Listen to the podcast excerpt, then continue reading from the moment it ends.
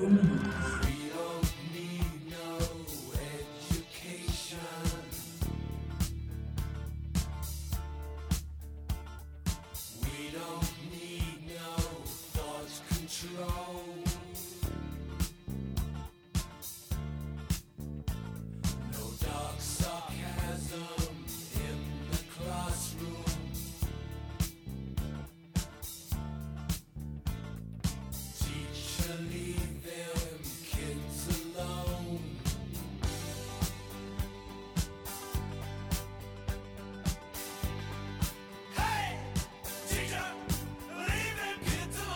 Sean todos ustedes bienvenidos a este nuevo episodio de Comarca 21 Minutos, nuestro podcast aquí desde Comarca Marketing Advertising.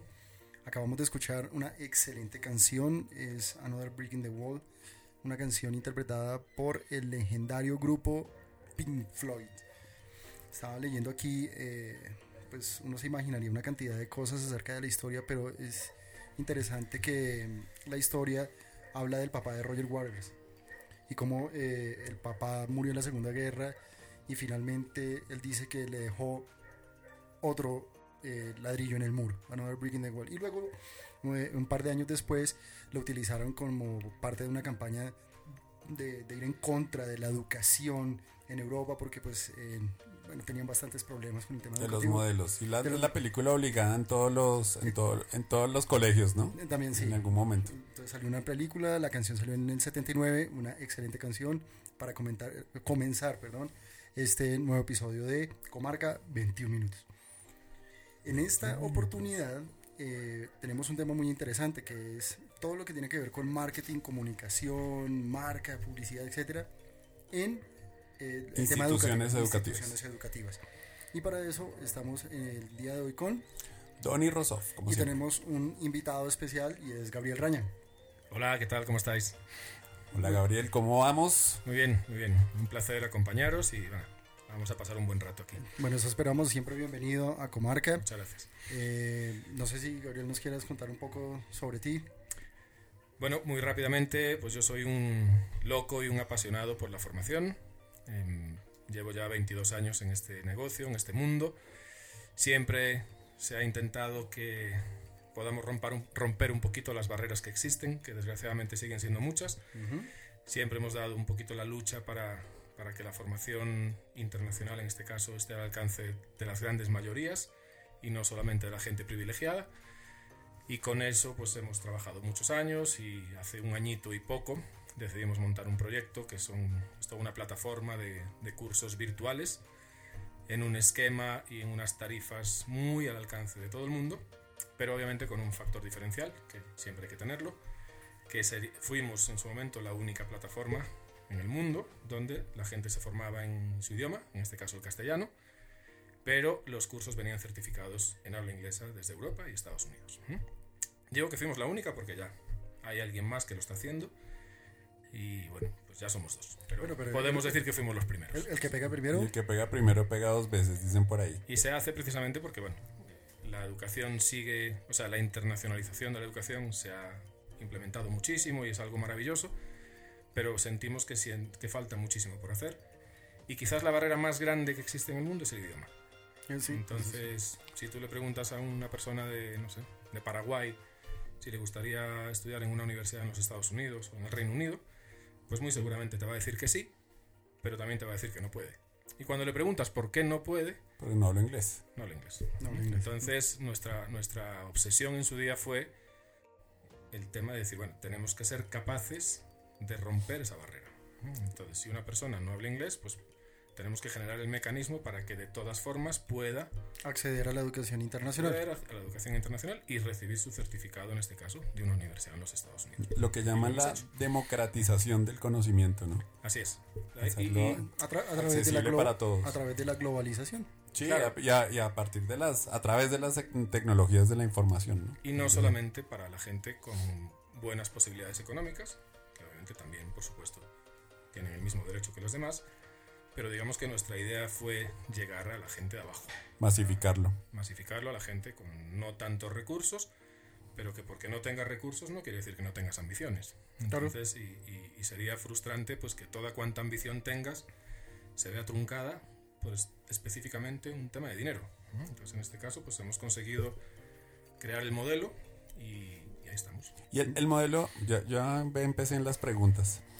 ¿El modelo nace a partir de alguna oportunidad, alguna dolencia que tenga el mercado de la educación? Pues tenemos como algunas cifras, indicadores que nos dicen que las instituciones de educación superior ahorita están padeciendo dos factores, la inscripción y la deserción, ¿no? Pero digamos en este tema de cursos especializados, ¿viste alguna otra oportunidad, por ejemplo, con los temas, por decir algo? Sí, bueno, primero en el producto en sí. O sea, los cursos en línea realmente no, pues nosotros no hemos hecho nada nuevo. Estos existen desde hace unos 16, 17 años más o menos, que fue cuando se crearon las primeras plataformas. Al principio digamos que bueno, pues era como todo lo nuevo, eh, gusta porque es nuevo o al mismo tiempo te da un poco de miedo precisamente porque es nuevo. Entonces eh, tardaron un poquito en arrancar, pero al final arrancaron. Y lo que antiguamente se le miraba como cursos cortos que no valían para mucho, entre comillas, hoy en día es un mercado que mueve cientos y cientos y cientos de millones de dólares por mes. Entonces, la oportunidad está ahí. la idea era siempre como pues nosotros consideramos que cualquier actividad que se hace en la vida debes tratar de tener un factor diferencial en, cierta medida. Y fue cuando nosotros pues hicimos la tarea de investigación y dijimos, bueno, ¿qué hay en el mercado? ¿Qué se está haciendo? ¿Qué está funcionando? ¿Y qué, qué vuelta de tuerca podríamos dar para hacernos un hueco en el mercado? Y, igual tú no compites con las universidades, sino trabajas con ellas. Yo trabajo con ellas porque hay muchas universidades que este portafolio de cursos cortos no los tienen históricamente no los han creado porque históricamente no tenían la necesidad. Que, es lo del tema de extensión, ¿no? Cursos de extensión. Cursos de extensión y educación continua, que siempre se ha manejado como un producto de casa para la casa. O sea, de, como dicen en Colombia, de yo con yo y de mí para mí. Y eso estuvo bien durante muchísimos años. Hoy en día, pues, y enlazando un poquito con la pregunta, eh, digamos que ya las universidades están siendo muy cuestionadas porque durante muchos años la gente estudió lo que ellos querían hoy en día hay que ir un poquito más hacia lo que el alumno quiere o necesita. Porque muchas veces el alumno quiere, pero tampoco sabe lo que necesita. Entonces, ahí es donde se presenta la oportunidad. Hay, buenas, hay un buen número de universidades que lo han detectado y que están aliándose con nosotros o con cualquier otra plataforma, que hay muchas en el mercado. Y hay muchas otras pues, que todavía siguen un poquito, digamos, en su esquema em, tradicional, si tú quieres un poquito anticuado, eh, y no lo digo yo, lo dicen los resultados de sus matrículas. Nosotros nos vamos con los que realmente eh, se identifican con nuestra filosofía y donde podamos decir, oye, que tus cursos de extensión y de educación continua ya no sean solamente un producto local, sino que podamos tenerlo como una, una estrategia internacional, donde una persona que no puede pagarse una maestría o una especialización, en el caso de Colombia, y diga, oye, pues solo tengo presupuesto para un curso corto, para un diplomado, ¿por qué yo no puedo tener un aliado internacional? ¿Por qué yo no puedo tener una doble certificación internacional? Porque yo quiero, tener, quiero seguir teniendo relación con mi alma mater. Ese sentido de pertenencia está. Pero si no me ofreces nada diferente, yo busco en otra parte. Ahora tengo una, una inquietud acá. Estamos hablando de las universidades, pero perfectamente estos cursos cortos también funcionan en las empresas. Y lo digo porque hace poco, en un episodio que tuvimos de, no, de endomarketing, hablábamos justamente de cómo podemos incentivar a los colaboradores para que tengan pertenencia, para que se pongan la camiseta en la compañía, etc. Y uno de esos puntos era justamente la educación o la capacitación. la capacitación. Entonces, este tipo de, o este modelo, nuevo modelo de educación, funciona también para las empresas. Por supuesto, de hecho, desde hace varios años las grandes organizaciones, por supuesto, las que tienen grandes eh, fondos y grandes presupuestos, han venido creando sus universidades corporativas. Las universidades corporativas no, no imparten carreras, ni imparten maestrías. Las universidades corporativas imparten cursos de formación específica. Técnicos. Técnicos o, Cursos cortos, podemos llamarle formación corta, podemos llamarle educación ejecutiva, podemos llamarle de muchas formas, pero son cursos cortos, cursos específicos en una necesidad específica. Y esa necesidad sigue estando. Eh, a lo mejor las empresas de menor envergadura, pues que no tienen el presupuesto para montar semejante estructura, buscan los partners. ¿Por qué tienes plataformas, por ejemplo, que te permiten entrar en un esquema de membresías? Donde yo como empresa no voy y compro cinco cursos, no, yo te digo, mira, yo te voy a comprar 100, 200, 500 cursos al año dame un esquema de membresías donde yo cada mes te puedo matricular un número de personas. Y eso sigue funcionando, porque la gente busca la formación específica. Es decir, yo soy un contador, que soy fantástico en mi, en mi labor contable, en mis cuadros de Excel, mis impuestos y demás, pero tengo una gran necesidad, por ejemplo, en mis relaciones interpersonales. No es lo mío, no me expreso bien, me da un poco de, de hasta me da un poquito de timidez. A lo mejor ese contador busca un curso sobre, no sé, Comunicación asertiva. por ejemplo, o marca personal, o un poquito de oratoria. ¿no? Ese, ese contador va a ir a pagarse un- una maestría de un año o dos, jamás. No, nunca. El cursador va a ir a buscar un curso corto que diga, bueno, pues me enfoco en eso. Y con eso, pues ya luego miraré si me hago otro. otro, esa competencia. y mejoro la competencia específica en ese momento específico. Y, ahí- y ahí hablamos también de otra categoría de cursos que serían los de mm, habilidades blandas, ¿no? Las habilidades blandas, bueno, es un debate por el que podríamos hacer tres podcasts de estos. Y, y es siempre, eh, como todo debate, eh, cada uno busca tener la razón. Entonces, ¿qué es más importante? ¿La habilidad blanda, la habilidad dura y la dura o la blanda? Eh, Yo pienso que es un debate eh, que en ese enfoque no lleva a ninguna parte, sino que como todo en la vida, lo que realmente funciona es lo que se integra. Se integra, se buscan las cosquillas el uno al otro y nos vamos adelante. Entonces, por supuesto, un contador tiene que saber de contabilidad. Puede tener una grandísima inteligencia emocional, puede ser una maravillosa persona, tener unas dotes de oratoria fantásticas, pero si declara mal los impuestos, Pues no sirve. no sirve para nada. ¿sí? Entonces, entonces hay que encontrar el, el esquema donde definitivamente las habilidades blandas han venido cogiendo mucha fuerza, porque ya ac- acordémonos de que cada vez se habla más de personas. Sí. Y esto suena un poco ridículo, porque somos personas, pero en el mundo corporativo, no en todos los países, pero en algunos más que en otros, durante muchos años se hablaba de empleados Sí. y no se les miraba realmente como personas. De, de recurso, recurso humano. Entonces hoy en día, tú, es- o sea, cada día la conciencia es más clara de que las empresas las conforman personas. Y las personas, todas, tenemos necesidades, sentimientos, días buenos, días no tan buenos. Entonces las habilidades blandas entran a formar parte porque el mercado así te lo pide, porque el mundo así se mueve. Cuando nosotros crecimos como niños, lo que había que hacer en la vida era estudia si puedes, y si no, ponte a producir lo antes posible y déjate de tonterías. Claro. Hoy no. Hoy tú a tus hijos le dices, tú sé feliz, que lo demás viene solo.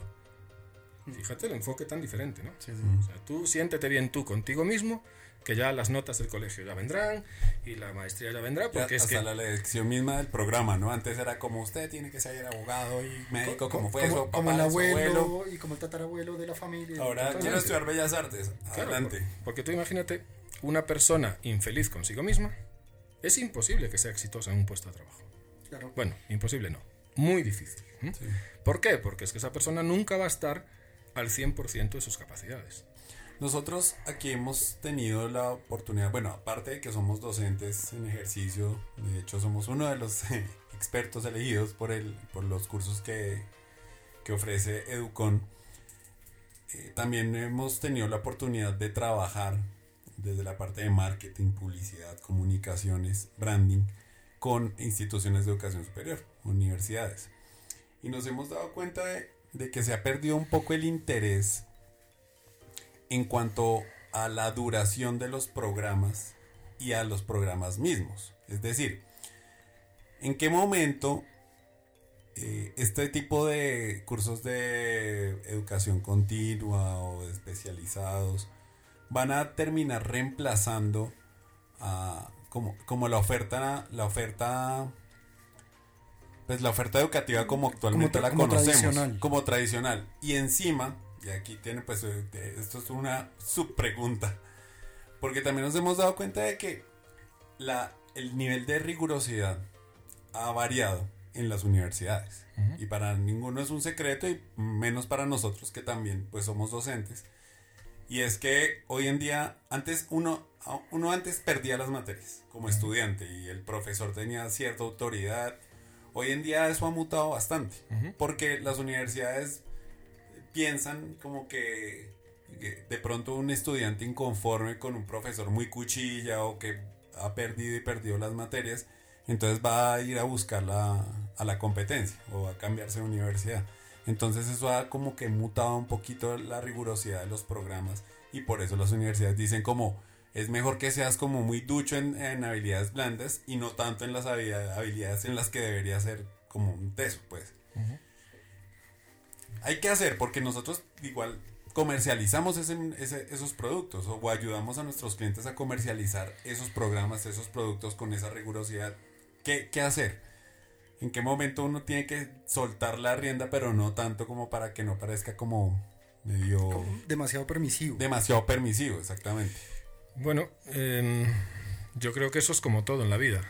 Lo, el, el tiempo y los ciclos te van a poner en tu sitio y aquellos que se dedican a regalar, pues al final se quebrarán o el mercado los quiebra.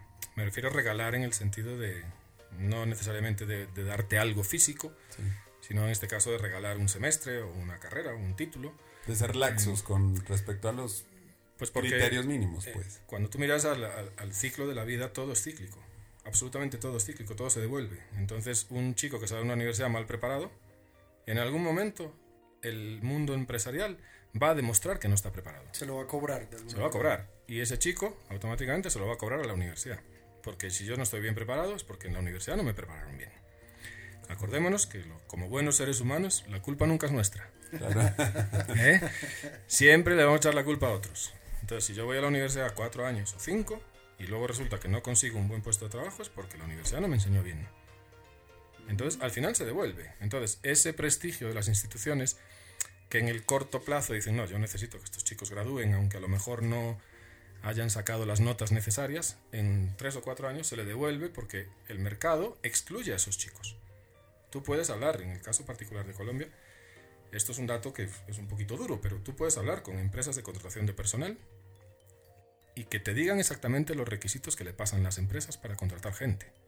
Me refiero al requisito de la proveniencia de los candidatos. Y viene el listadito de las cuatro o cinco universidades de las que queremos que estas personas sean egresadas. Las demás no nos interesan. Sí, es que yo siempre tengo ahí el ejemplo de el ejemplo mío, ¿no? Cuando yo ingresé a la universidad, creo que éramos como 350, eran como 7, 8 cursos de, De primero. de primero y era, era increíble. Nos graduamos 12. Ujú. Hoy en día uno ve que revés. hoy- hoy en día uno ve que entran 15 chinos y se gradúan 400 y uno dice, pero ¿a qué horas? Sí. ¿Cómo hicieron? Sí, sí, sí. Yo creo que es- al final las cosas cada una caen en su sitio. Pues en qué universidad estudias en cuanto a prestigio, también pues volvemos al, al debate de antes. Va a depender mucho de tu posición económica, de lo que te puedas permitir, sobre todo en los países de Latinoamérica. Digamos, pues a ver, voy a hablar de España no por ponerlo como ejemplo, sino por hacer una comparación. En España, el 95% de las universidades son públicas y el 5% son privadas. Entonces tú puedes ir a las mejores universidades del país siendo públicas. Por ejemplo, yo tengo un sobrino que cumple 21 años el, el próximo sábado, está estudiando la carrera de medicina en España. Mi hermana paga 650 euros al año. Al año. Increíble. Es muy barato. Y está, estamos en la tercera mejor facultad de medicina del país. ¿Mm? La carrera más difícil ahora mismo para acceder en España. Cuando tú trasladas esa idea a Latinoamérica, quitando países como Argentina y Uruguay, en algunas partes de Chile, no en todas, el modelo es al revés. En el caso específico de Colombia, aquí el, solo el 5% de las universidades son públicas, el resto son privadas. Entonces, claro, tú pues naces en un, en un estrato social y naces en él. O sea, hasta que tengas control de tu vida económica, pues no puedes cambiarlo, eres de donde eres. ¿eh? Cuando llega el momento de escoger en qué universidad vas a estudiar, Las eso te, opciones son limitadas. eso te condiciona mucho. Claro. Entonces no puedes estudiar en la mejor universidad del país porque cada semestre vale 6 mil dólares. ¿Sí? Entonces, eh, el tema es, es complejo porque, claro, sería muy fácil decir, no, pues que cambie todo el sistema educativo del país y que las universidades sean todas públicas. Esto vale, pero ¿y la financiación? Y, Sí, no. y todo eso. Pero Claro. es, yo creo que todo al final tiene que encontrar un equilibrio. Además que la universidad pública en Colombia yo creo que está asociada a otro tipo de, de valores y de aspectos que no están directamente asociados a la educación o a la calidad educativa. Pero Cuando fíjate- uno dice educación pública superior, inmediatamente piensan 10 cosas antes de la calidad. Pero porque no se investiga bien. Si tú haces una tarea muy sencilla y miras cuántas universidades en Colombia tienen acreditación de alta calidad y de, y de esas cuántas son públicas y cuántas son privadas, te asombrarías. Y la nacional está muy bien ranqueada en algunos casos. La nacional, la Universidad de Antioquia, la del Valle, la UPTC en Boyacá, la Tecnológica de Pereira en, en Pereira, valga la redundancia, la Universidad de Cartagena en la costa. Más de la mitad de las universidades colombianas que tienen acreditación de alta calidad son públicas. O sea que esa idea preconcebida de que lo que tú acabas de decir. Que lo público es malo, pues. Hay que volver a irbanar eso, ¿sabes? E, e hilar muy fino, porque no es del todo cierto. ¿Mm? no es del todo cierto. Entonces aquí pongo un tema sobre la mesa y es la comunicación y probablemente, eh, no sé si marketing o publicidad alrededor de, eso, de esos datos que tú nos estás compartiendo en esta tarde. Y justamente tiene que ver con la percepción, es decir, cómo se están comunicando las universidades privadas, cómo se están comunicando las universidades públicas o cómo están eh, enfrentando ese tipo de malas percepciones que tienen eh, frente a lo que usted acaba de decir, Doni, una universidad pública de educación superior, no, podemos pensar 20.000 cosas antes de que tiene una acreditación de alta calidad. O más bien me voy a una universidad privada porque, bueno, es privada, entonces allá voy a... Y realmente ahí sí podemos decir que es una de las que está abajo de la, de la lista.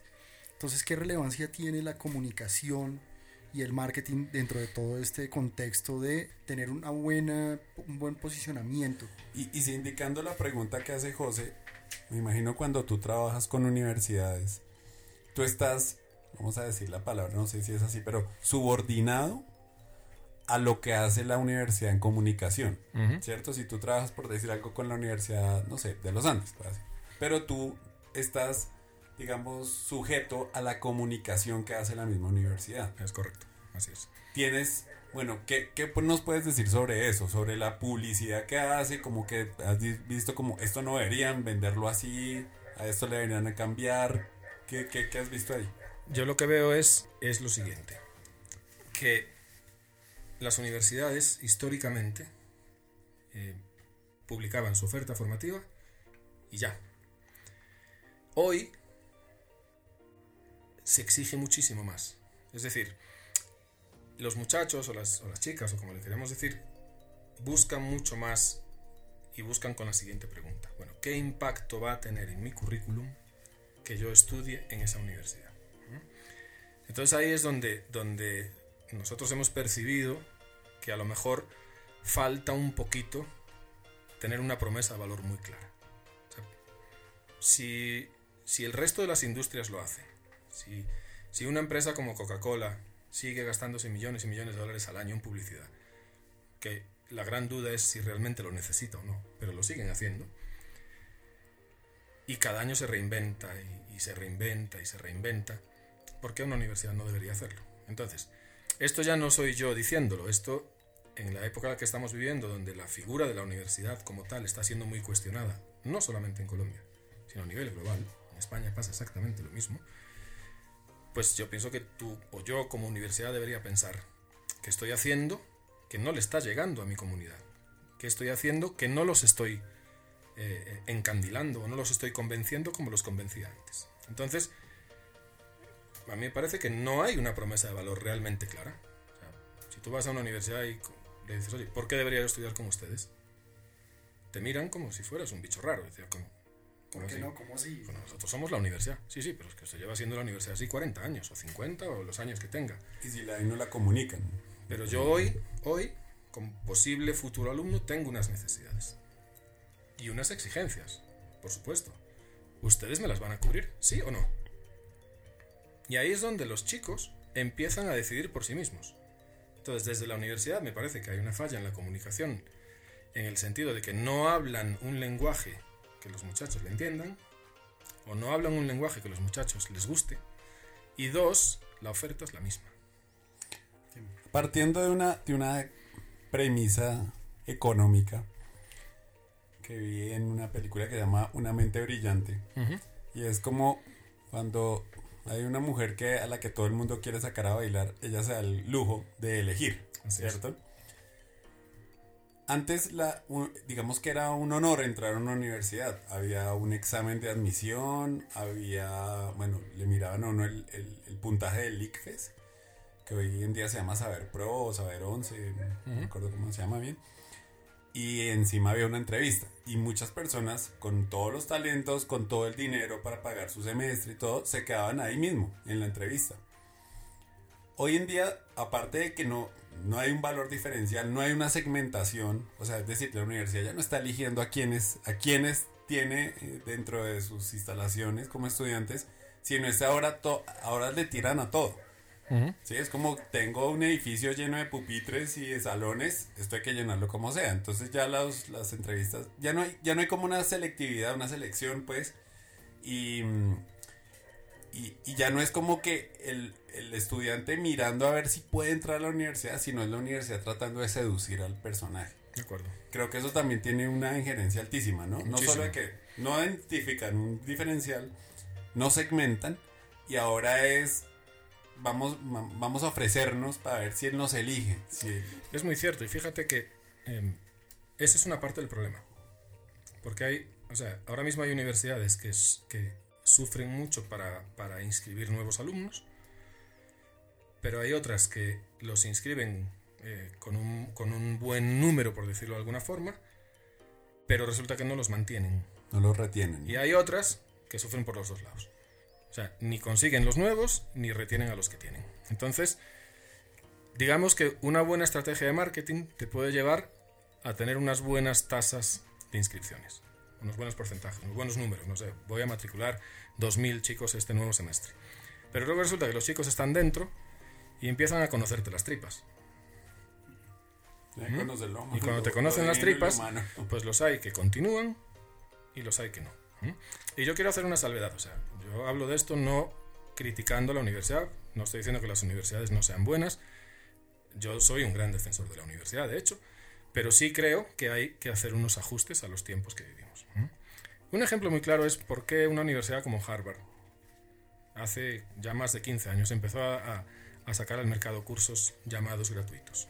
Que gratuitos realmente nunca han sido, porque tú tienes el acceso gratuito al contenido.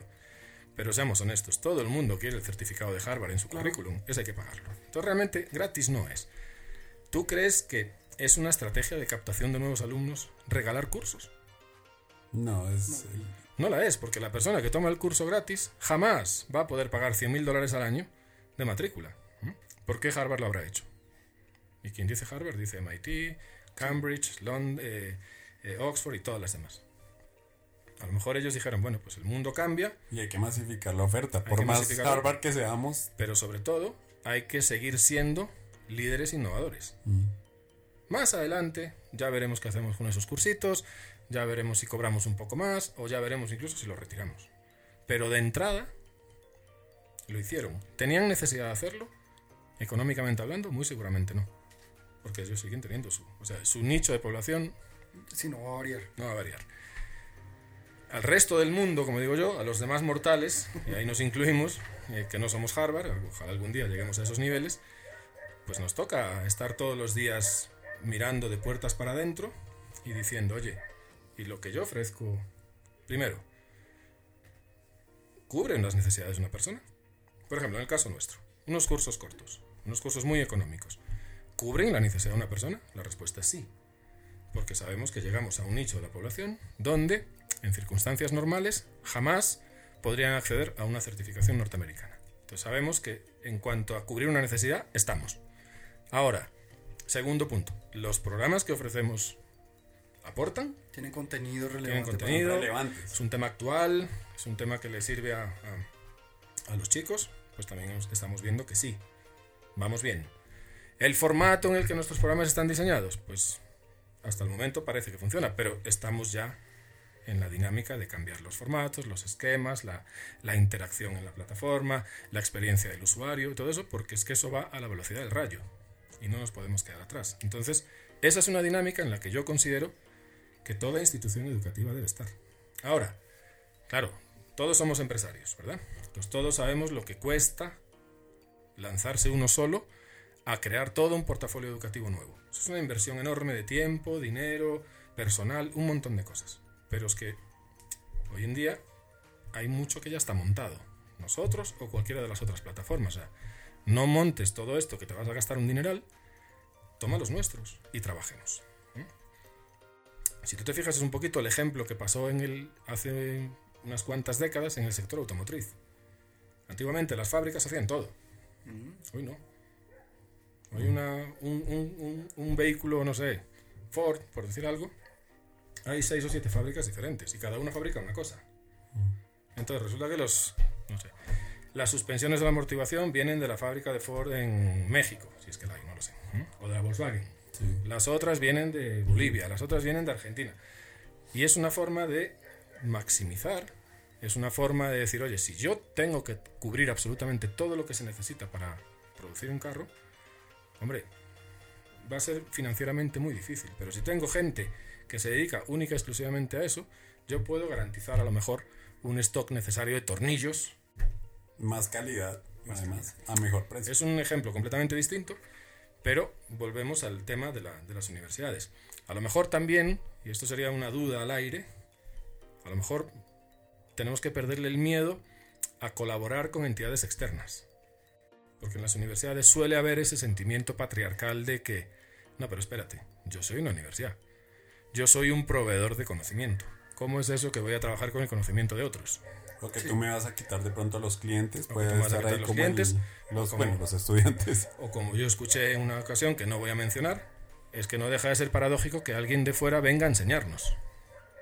Pero, pero mire que no deberíamos alejar el término cliente. Yo lo escuché alguna vez en alguna de las universidades en, en donde estuve cuando nos decían a nosotros los docentes. ¿Dónde lo escuchamos? Donde, donde lo escuchamos, exactamente, estábamos juntos. vamos, vamos, a decir el milagro, pero no el santo. Eh, era el día del profesor, empezando. Además, era el día del profesor y nos estaban, se supone, que dando una felicitación, pero la felicitación era un homenaje. resumiéndose en, es que eh, la evaluación de servicio al cliente que hicimos y nosotros ahí ya frenamos, ¿no? Evaluación de servicio al cliente. ¿Cuál es el cliente? ¿El estudiante? No, él no es un cliente, es un estudiante. Y nosotros somos los docentes. Entonces, Eso pensábamos nosotros y todo, el auditorio, pero el, el, rector de dicha institución nos decía, no, perdón, ellos no son estudiantes, son nuestros clientes. Clientes, y ustedes tienen que eh, generar una estrategia de retención del cliente o de fidelización del cliente y nosotros allí ya íbamos totalmente. Y eso se le estaban diciendo a toda la planta docente. En el día del docente. En el día del docente. De hecho, yo le sumaría algo a lo que decía Gabriel, que me parece supremamente atinado, y es también cuando, cuando usted, querido radio escucha, podcaster, no podcaster, no podcaster somos nosotros, bueno, no sé, como comarqueño ya, que está escuchando esto también hay que tener en cuenta que las empresas de comunicación deben tener, o la agencia de publicidad que usted elija, debe tener una sensibilidad con respecto a este mercado educativo. Porque es que eh, no es fácil vender este tipo de servicios, máxime cuando, cuando uno mira la oferta, ya ahí sí estoy hablando de la comunicación que hacen las universidades, y, realmente parece una fotocopia. Es igual. Sí, es un aviso de media página en la prensa, no sé, nacional, con la lista de programas, los registros SNIES o los registros calificados y listo. Y, o, el, o la foto de stock de un grupo de muchachos sonrientes haciendo thumbs up. Y, ojo con esto, foto de stock. Sí, foto de stock, ven a estudiar aquí. El, el estudiante que todo bonito, todo lindito y ven a estudiar aquí vamos a cumplir nuestros sueños, vamos a salir adelante, eh, vive esto, que esto está muy chévere, tal, pero uno le cambia el, el, logo al aviso y le pone cualquier otro y pasa. Y pasa por inadvertido lo que tú decías, Gabriel, de, de ese diferencial que debe tener cada una de estas instituciones. Sí, porque es lo que dice Donny. O sea, al final la oferta es muy similar. Entonces, ¿por qué escoges a uno y no al otro? Sí. ¿Mm? Y, no segmentan además. Entonces, por ejemplo, cuando tú miras los contenidos, los pensums, algunas carreras, por ejemplo, en Colombia la carrera más estudiada es Administración de Empresas. Y la sigue Contaduría Pública. Y dices tú, bueno, cuando haces la tarea de, Nosotros lo hicimos hace un tiempo, volviendo un poquito al tema de las habilidades blandas.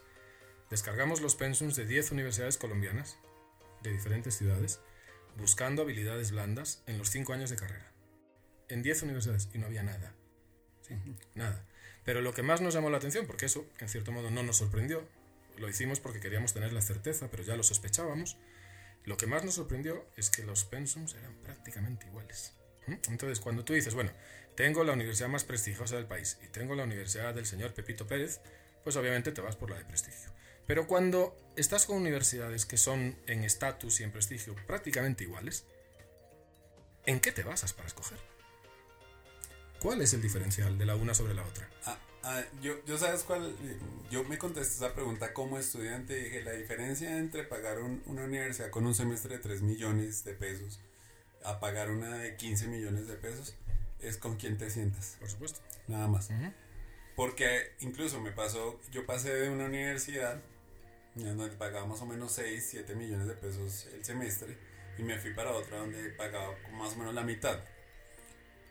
En la otra universidad, en la nueva universidad, me encontré casi todos los profesores de la otra. es. decir, porque dictaban en diferentes universidades. Entonces yo decía, pues a la hora de la verdad, como que son los mismos profesores.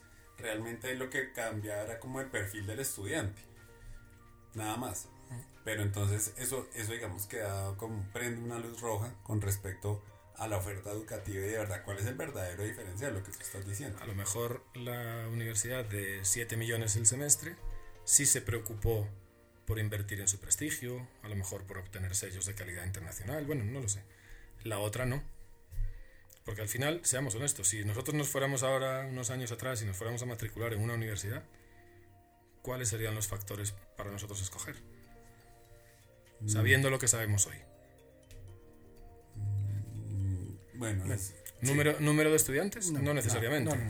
Eh, ¿Planta docente? No necesariamente. De pronto, de pronto. pero no es determinante por lo que tú acabas de decir, porque esos, esos docentes, pues porque tienen una vocación hacia la profesión y desgraciadamente pues no es una profesión muy bien tratada, van y dictan clase en dos, tres y hasta cuatro universidades a la vez. Entonces, lo que tú dices, te encuentras a, a don Manuel aquí y en el otro lado. Entonces, realmente al final, ¿cuál es el factor que, que, te lleva a tomar la decisión. Que debería ser propio de la universidad, es decir, ya aquí estaríamos hablando desde el punto de vista de branding, de cuál es ese, esa esencia que tiene cada universidad que le, se supone le va a transmitir a sus estudiantes como un valor agregado. más allá de la reputación, porque fíjate, yo tengo varios amigos que son eh, emprendedores, que tienen empresas, y uno de ellos me decía alguna vez, eh, llegaron a una, estaba, el tipo trabaja en la parte de, programación, informática y todo esto. Y llegaron para una plaza de trabajo tres aspirantes, eh, uno de una universidad pues muy reconocida, muy costosa, y otros dos de universidades, pues vamos a decir, de, la media. Y él, y él dijo, él los puso a, pues a hacer una prueba y casualmente el, el que el menos preparado y el que peor hizo la prueba fue el que venía a la universidad más prestigiosa. Más prestigiosa. Entonces ahí viene la pregunta de que se debería hacer todo prospecto y es, bueno, si tu semestre vale 15, 18, 20 millones de pesos, 6 mil dólares, ¿por qué vale 6 mil dólares? Exactamente. Yo pienso que también hay una parte que le corresponde mucho al estudiante. ¿En qué sentido? En el sentido de que al final yo tengo una, teoría y es que tu nivel de innovación o de diversificación es directamente proporcional a tu nivel de necesidad. ¿Mm? Porque cuando tú vas bien, facturas 30 millones de dólares al año y te quedan 6 o 7 millones de utilidad, pues todos son, como dicen, happy days y todos felices y aquí no hay nada que cambiar porque, coño, nos estamos forrando. ¿Mm? Cuando las vacas flacas golpean, claro. es cuando tú empiezas a innovar. A innovar. Entonces, desde el punto de vista de la persona, tiene que haber un trabajo mucho más juicioso, como se dice en Colombia. ¿Por qué? Porque volvemos a la comparación. Cuando nosotros éramos niños, el acceso a la información era muy limitado. El Internet no existía, los periódicos, pues eh, había un terremoto en Japón y tú te enterabas cuatro días después, cuando ya casi que habían reconstruido el país. Hoy te enteras en minutos. Eso llega también a los chicos. Entonces, como hay tanta información, también hay mucha desinformación. Y hay mucha información que confunde, o por lo menos cuestiona. Ejemplos, dos ejemplos muy claros. Hace dos, tres años, entrevistan en un canal de televisión en Estados Unidos al gerente de recursos humanos de Google. Y el tipo categóricamente dice que los títulos universitarios no sirven para nada. Tú imagínate ese mensaje en un chico de 17, 18 años, o una chica, que está en ese proceso de, buscar, de decir, oye, voy a estudiar mi carrera, a ver qué hago. Y escuchas al gerente de recursos humanos de la empresa más grande del mundo, casi, que diga eso. Punto uno. ¿Qué, siembra eso en la cabeza de esos chicos? Dos, cuando tú escuchas a un Bill Gates diciendo entre sus frases célebres, eh, contrata siempre a la persona más vaga, porque va a encontrar la forma más fácil de hacer las cosas. Dices tú, ¿cómo que contrate siempre a la forma más vaga? Si a uno lo educan, oye, trabaja duro, sacrifícate, que los que trabajamos duro somos los que destacamos, y viene el hombre más rico del mundo a decir que contrata al más vago. Entonces, o tienes una, una, una cierta capacidad de análisis para procesar esa información de gente muy influyente. Del experto. O vuelve en tu mente una ensalada griega. No sabes para dónde arrancar. Y dices tú, coño, pero estudio no estudias. Que el de, Google dice que no, entonces no voy. Ahora, trabajo duro, coño, el de Microsoft dice que sea un vago. Dices tú, a ver. Entonces, quizás la tarea, porque al fin y al cabo, esto es, esto es una ley de mercado muy sencilla. Si no hay alumnos, las universidades van a tener que reinventarse. Entonces, quizás la tarea hay que hacerla más hacia los chicos. En el sentido de, venga, desarrolla un poquito más tu mentalidad, tu pensamiento crítico, cuestiona un poco más, no tengas miedo a exigir, al fin y al cabo tú eres quien va a pagar. Porque no nos olvidemos, quien paga el semestre no es el rector de la universidad. Entonces, esa idea de antes de que casi que tenías que hacerle reverencias al rector para que te aceptaran en una universidad, eso hoy en día ya pasa muy poquito. Entonces, es fomentar en los chicos el decir, oye, tú eres el que vas a estar ahí cinco años o cuatro o los que sean, tu familia es la que va a hacer una inversión importante en ti, tiene que haber un criterio bien formado, no puede ser solamente es que el vecino fue, pues yo también. ¿Sí? Es como el que monta la tienda del barrio, le fue bien y vas tú y le montas otra en la esquina de enfrente. Y vas y te quiebras. Y dices, oye, pero si a él le fue bien, a mí, ¿por qué no? A lo mejor tu criterio para haber montado ese negocio tenía que ser un poquito más profundo. Tenías que haber hecho un poco más la tarea. A lo mejor tu vecino la hizo. Y eso nunca te lo contó. ¿A qué voy con esto? Que aunque sí es cierto que nuestras decisiones en, cierto en cierta medida van ligadas a lo que vemos que le pasa a otros, porque al fin y al cabo pues vivimos en comunidad y vivimos en una sociedad y aunque no te quieras informar, pues siempre vas a saber lo que le pasa al vecino. Tú debes tener esa capacidad de, conformar un criterio y de decidir por ti mismo. En ese momento, y es lo que está pasando ahora, afortunadamente, es donde las universidades tiemblan. Claro. Tiemblan porque los chicos se matriculan y dicen, es un poquito lo que pasa en el mundo político sin entrar en política. Una buena campaña de marketing pone a un político en la presidencia de un país. Eso está más que demostrado. Si no, que se lo digan a Estados Unidos con el presidente Bush. Pero una vez que está dentro, es donde tú te das cuenta y dices, coño, pero ¿cómo pude haber votado por semejante animal? ¿Sí? O lo que sea. En la universidad te puede pasar lo mismo. Me lo han vendido muy bien, pero resulta que cuando estoy dentro no era así. Y ahí es donde yo me voy. Viene la deserción. Viene la deserción. Y, no es, y esto no lo decimos nosotros, estos están los datos que son alarmantes la gente entra a las universidades y luego al segundo año se van. ¿Por qué se van?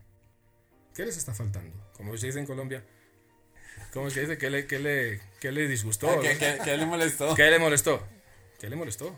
Porque esos chicos se van. Y, usualmente se lo, se lo atañen al, tema económico, pero no necesariamente. Si fuiste capaz de cautivarlos para matricularlos, ¿por qué dejas que se vayan?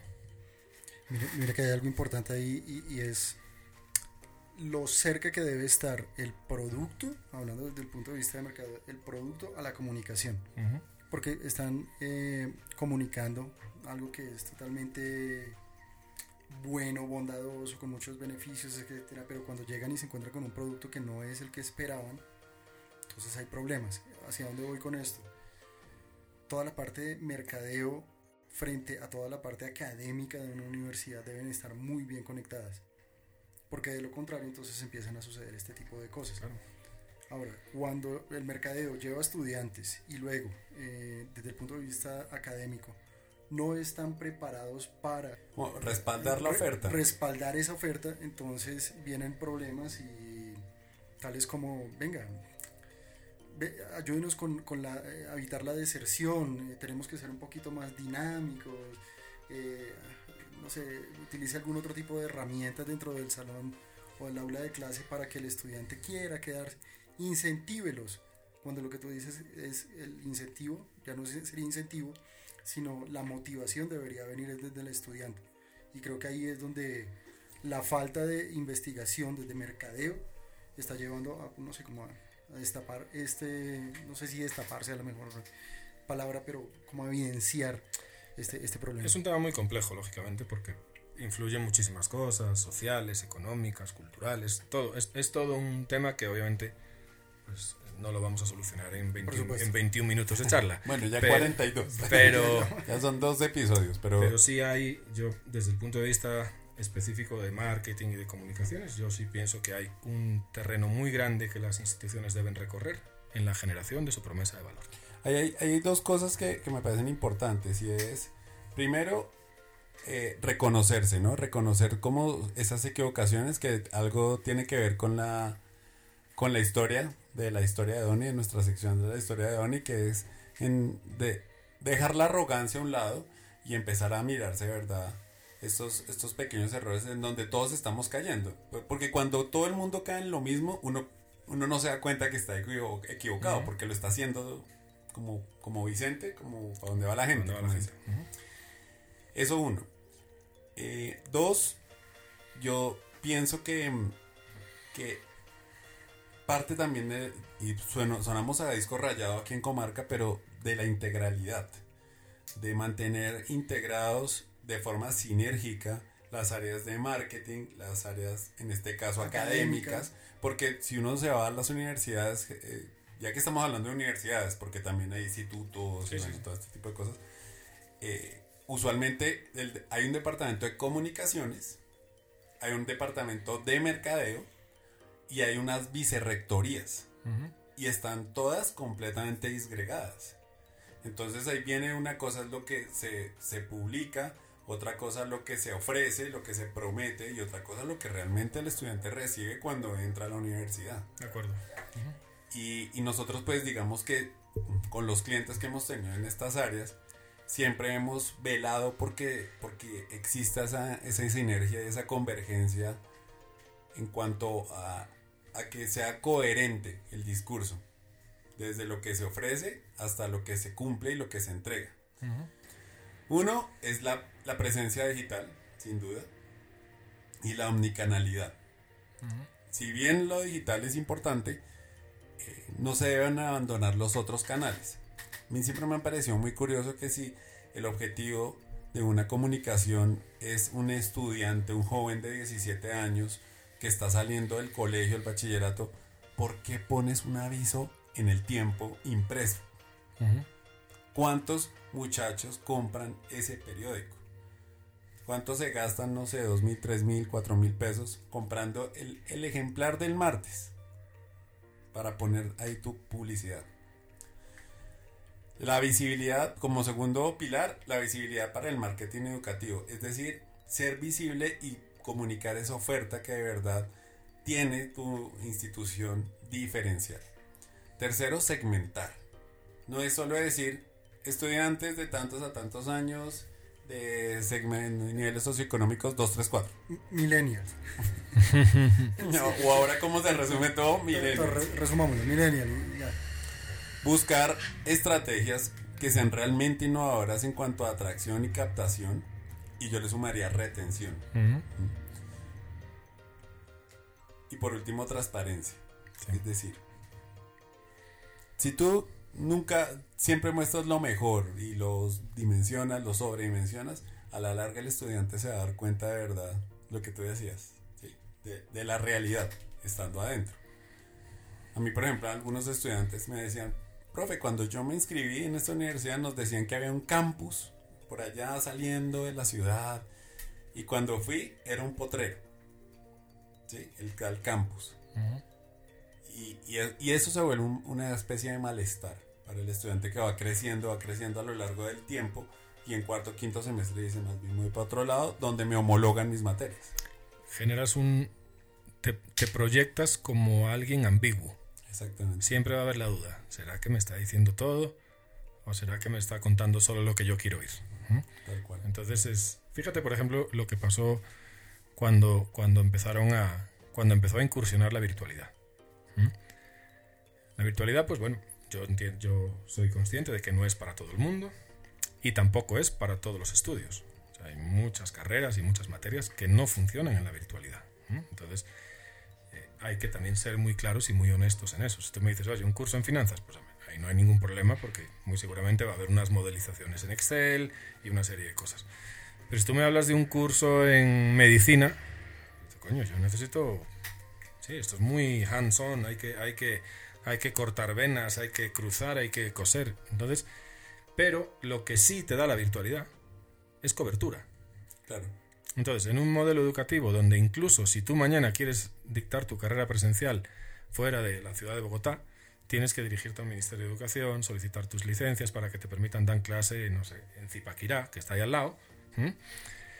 La virtualidad te rompe todo eso. Es más, te deja de ser, te, te cambia de ser una universidad local o una institución educativa a poder reclutar alumnos de otros países. ¿Por qué no? Y ahí es otro de los temas a lo mejor que yo, en, yo, yo recurro y recurro y recurro sobre la promesa de valor. Porque si la promesa de valor bien formulada te cubre muchas, muchas cosas. Mira, en Latinoamérica, desde México hasta Argentina, hay tres sistemas educativos que son los más reputados. Argentina, Colombia y México. ¿Mm? Y yo te lo digo porque yo, menos Chile y Honduras, he tenido la santa suerte de estar en todos los países de Latinoamérica. El docente colombiano, o sea, la educación colombiana, es muy bien vista fuera de Colombia. Quizá mejor vista que en la propia Colombia. Nadie es ¿Mm? profeta en su tierra. Entonces, tú le puedes vender perfectamente una carrera virtual o un posgrado virtual a un salvadoreño y lo va a ver como un plus en su carrera porque están viendo, están mirando a un país donde hay una economía mucho más fuerte, donde hay un sistema educativo con mucha más reputación y una serie de cosas. Esa es otra de las de las de los factores que a las universidades en su momento les ha costado muchísimo entender y todavía no lo hacen. Ya yo recluto en mi ciudad, pero ¿por qué? Si el mundo hoy en día pues aplica el famoso dicho que el mundo es un pañuelo. O sea, nosotros, por ejemplo, con nuestra plataforma captamos captamos hispanohablantes estén donde estén. el mundo está al alcance de un clic. Exactamente. El otro día se matriculó una chica colombiana que vive en Nueva Zelanda. Esto es maravilloso. Y se entró a nuestra página web y compró su curso, pagó con su tarjeta de crédito, ya está estudiando. Haz la cuña, educon guion al medio eu.com. Así es. ¿Mm? Muy bien. Entonces es como romper muchos, muchas, muchas estructuras jerárquicas, muchas estructuras anticuadas a lo mejor y, abrirte un poquito más al mundo. La virtualidad, pues haciendo la salvedad que hemos hecho, está ahí. Y yo, no tengo, se va a ir. yo tengo una pregunta, Gabriel, que se me había quedado ahí en el tintero, con respecto a las habilidades blandas. Sí. Porque las habilidades blandas, digamos que a mí, desde mi entender, desde mi exiguo entender, requieren, voy a decirlo, presencialidad. Sí. Es decir, tú hablas, por ejemplo, de técnicas de comunicación oral y escrita. Es una carrera, es una materia que yo he dictado en algunas universidades. Y ahora que pienso, ¿cómo, cómo, cómo haría para dictarla en, en un entorno virtual? En donde definitivamente hay unos ejercicios en donde uno tiene que ver el, el desempeño del personaje. Más allá, de, yo le puedo decir todas las técnicas, todos los pasos, todas las los secretos, pues, para vender un, bien, para tener una conversación efectiva, para una comunicación prolija, como el manejo del cuerpo, todo se lo puede decir. Pero hay unos momentos en que se requiere la presencialidad. Digamos, la virtualidad, ¿cómo hace con esos temas de habilidades blandas que de alguna forma demandan que el tutor o el docente esté... Bueno, ahí, es donde vienen las, las herramientas. Eh, puedes hacer ejercicios de retroalimentación por videoconferencia en tiempo real en grupo. Sí, es cierto lo que tú dices, hay ciertas cosas que va a tocar ponerlas en un salón y pararse delante de una persona, y, pero hay otras muchas donde tú empiezas a consolidar unas, unas técnicas y unas estrategias y eso lo puedes manejar en la virtualidad. Incluso pues tú puedes hacer, tú puedes simular una junta directiva por videoconferencia, que hoy en día son muy comunes, donde uno ejerce el papel del policía malo y lo ejerce y te, y te casca y te sacude, como sacuden muchos presidentes de compañías, Y tú tienes que saber procesar eso. ¿eh? Porque es que al final las habilidades blandas, resumiéndolas mucho, o sea, la habilidad blanda por excelencia hoy en día es la inteligencia emocional. Las demás son como un derivado, si tú quieres, que son importantísimas, pero donde tú tengas una base de inteligencia emocional fuerte, eh, yo creo que lidias con casi todo. ¿eh? Porque la inteligencia emocional bien asentada en tu mente te, te, te, vuelve una persona de pensamiento muy práctico, muy pragmático, muy enfocado en la solución y no tanto en el problema. Si no agrandemos, no agrandemos, sino más bien solucionemos y una vez solucionado, ahí sí eh, activamos el retrovisor y decimos, bueno, a ver qué pasó ahí y qué vamos a hacer para que no se repita. Pero en la virtualidad se puede trabajar al 100%. Yo estoy de acuerdo contigo en que no. Entonces tú puedes hacer una introducción, unos fundamentos muy fuertes, que luego lo ideal es, o sea, lo ideal realmente es que tú lo pongas en práctica en tu día a día. Claro. Porque eh, ese es otro de los temas. O sea, pasa ahora con inteligencia emocional. Enseñemos inteligencia emocional en segundo semestre de la universidad. No. Enseñemos inteligencia emocional en el colegio. Buenísimo. Buen Saquemos niños con inteligencia emocional. Saquemos niños de 8 o 10 años. Es más, nosotros estamos contactando un grupo de colegios ahora porque le queremos un curso que ya está casi listo que se llama Inteligencia Emocional en las aulas. No va dirigido a los niños. Va dirigido a los docentes. Oh, para que luego ellos lo repliquen. Porque es que el niño, en- con todo el cariño, yo tengo, yo tengo un niño de 10 años, es un monito de repetición. Claro. Sí, sí, Ellos repiten. Entonces, si quien le enseña no la tiene, no hacemos nada. Es como el tema del bilingüismo. O sea, tú te puedes ir a una clase de 5 horas al día de inglés, fantástico, pero tú sales de clase, cruzas la calle, te apetece un café y lo pides en Juan Valdés. Mm. Hasta ahí llegó tu bilingüismo. O sea, solo cuando tú haces una inmersión real es cuando tu mente cambia. Entonces, en el caso de la inteligencia emocional, lo que nosotros queremos es llevarla a los docentes de colegio. Por supuesto, luego en casa hay un factor fundamental. Pero digamos que se está dejando la implementación o la formación en inteligencia emocional o en habilidades blandas cuando ya son adolescentes, casi adultos. Que quizás es demasiado tarde. Es un buen punto. Un, un ejemplo perfecto de eso es, por ejemplo, cuando se sustrajo de todos los, toda, toda la educación básica primaria una clase que se llamaba cívica y democracia, donde a uno le enseñaban cómo funcionaba el Estado, cómo funcionaba el país, cuáles eran los poderes, qué hacía un senador, qué hacía un congresista, qué hacía un alcalde, cuáles eran- las, la quitaron, las sacaron de todos los de todos los programas académicos. Y hoy en día es curioso lo, lo- lo traigo a colación porque me parece curioso que uno ve estos movimientos estas marchas estos digamos estas inconformidades sociales que hay pero a veces ni siquiera saben que el funcionamiento de, de cómo del estado entonces se pretende que por ejemplo un alcalde haga cosas que no puede hacer porque tiene un gobernador. No saben ni quién es el gobernador, no saben cuál es el, el alcance. Entonces, creo que es lo mismo, ¿no? O sea, Pero mira, yo tengo, yo te, yo te lo respondo de una forma. Y te lo, voy a, te lo voy a responder con un aforismo que a mí me gusta mucho. Y es, aunque nada cambie, si yo cambio, todo cambia. Entonces, no podemos sentarnos aquí con la ambición de decir, no, vamos a lanzar una estrategia, vamos a cambiar el mundo. No, vamos a cambiar nosotros. vamos a cambiar nuestro mundo y a lo mejor el de nuestro entorno. Y eso se tiene que convertir en, una, en un factor multiplicador. Ojalá. Pero realmente el primer mundo que tenemos que cambiar es el nuestro. Claro. Si no, mal vamos. Es, lo- es el mismo razonamiento de hoy en día. Por eso decimos que hay mucha información que confunde.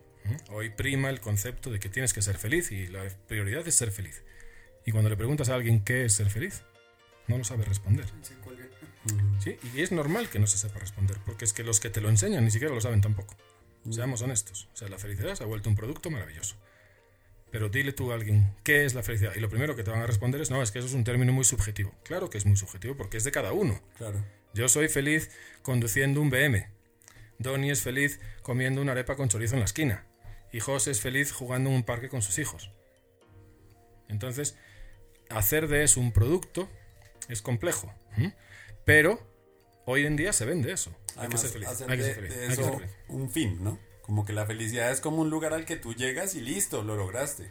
Entonces, Yo creo que no. Como Yo creo que sí debe, sí, sí tenemos que, nosotros que todos nos dedicamos a- al mundo de la formación, es aportar nuestro granito de arena a ayudar, ayudar a que se, se, se, se, conforme más criterio.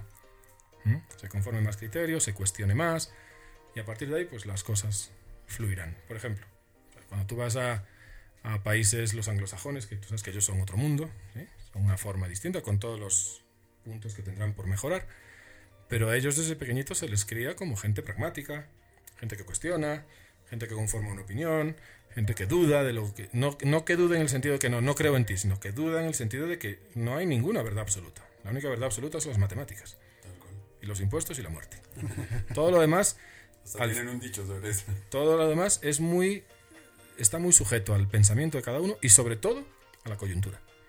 Porque tú hoy piensas una cosa, mañana la vida te da una vuelta de esas feas y terminas pensando algo completamente Y distinto. hasta llegó el punto de vista. Y hasta llegó. Es lo mismo que pasa en las empresas con las misiones, las visiones, los valores. Esos son ejercicios que hay que hacerlos, por supuesto, pero el día que no se facture, ten por seguro que lo primero que se va por la ventana, Es la visión o la misión. Es, es uno de los valores corporativos que está por ahí. ahí está. ¿sí? Entonces es como volver, o sea, para mí el- el- la clave es el equilibrio. El equilibrio es fundamental y hoy en día pues es, bueno, pues, alabamos a gente que a lo mejor no deberíamos alabar y, y bueno, sí es cierto que son unos tiempos un poco raros, en el mundo educativo se están viviendo. ¿Mm? Al final muy seguramente esto es un revolcón que vuelve a sentarse como pasa con todo en la vida, pero obviamente Implica un reto. que- implica un reto y Y la coherencia. Yo creo que si hay alguno de los grandes males que aqueja no solo el mercado educativo, sino muchos mercados y eh, eh, en general la sociedad, es la falta de coherencia. Este, este yo creo que lo voy a, a llamar comarca 21 minutos por 3. Porque pues el tema es absolutamente apasionante. Tenemos todavía más tema por hablar si quisiéramos. sí. Pero eh, eh, lo que intentamos aquí es poner un tema sobre la mesa. No solamente que sean percepciones personales, sino traer invitados como el día de hoy. Gabriel, te agradecemos mucho por haber estado con nosotros. Muchas gracias. Gabriel eh, es el fundador de Educon. Entonces, eh, aquellas personas que quieran ingresar a tu plataforma, ¿a dónde deben dirigirse? www.educon-eu.com o también buscarnos como Educon EU Escuela de Posgrados en Facebook, en LinkedIn y en YouTube. Todos allá bienvenidos. Ya mm, estaremos buscando todos los cursos. Claro que sí. Y de nuestra parte, bueno, esto es Comarca 21 Minutos, un podcast en donde intentamos llevar muchos temas alrededor de lo que hacemos aquí en Comarca. Mm, Branding, marketing, comunicación publicitaria, todo a través de una sinergia. Y aquí todas las marcas estarán siempre bienvenidas. Así que siempre bienvenidos. Muchas gracias, Gabriel. Gracias, Nuevamente, un placer. Tony, Gracias a todos por escucharnos y aquí los esperamos para el próximo episodio de 21 minutos. hasta luego. Chao.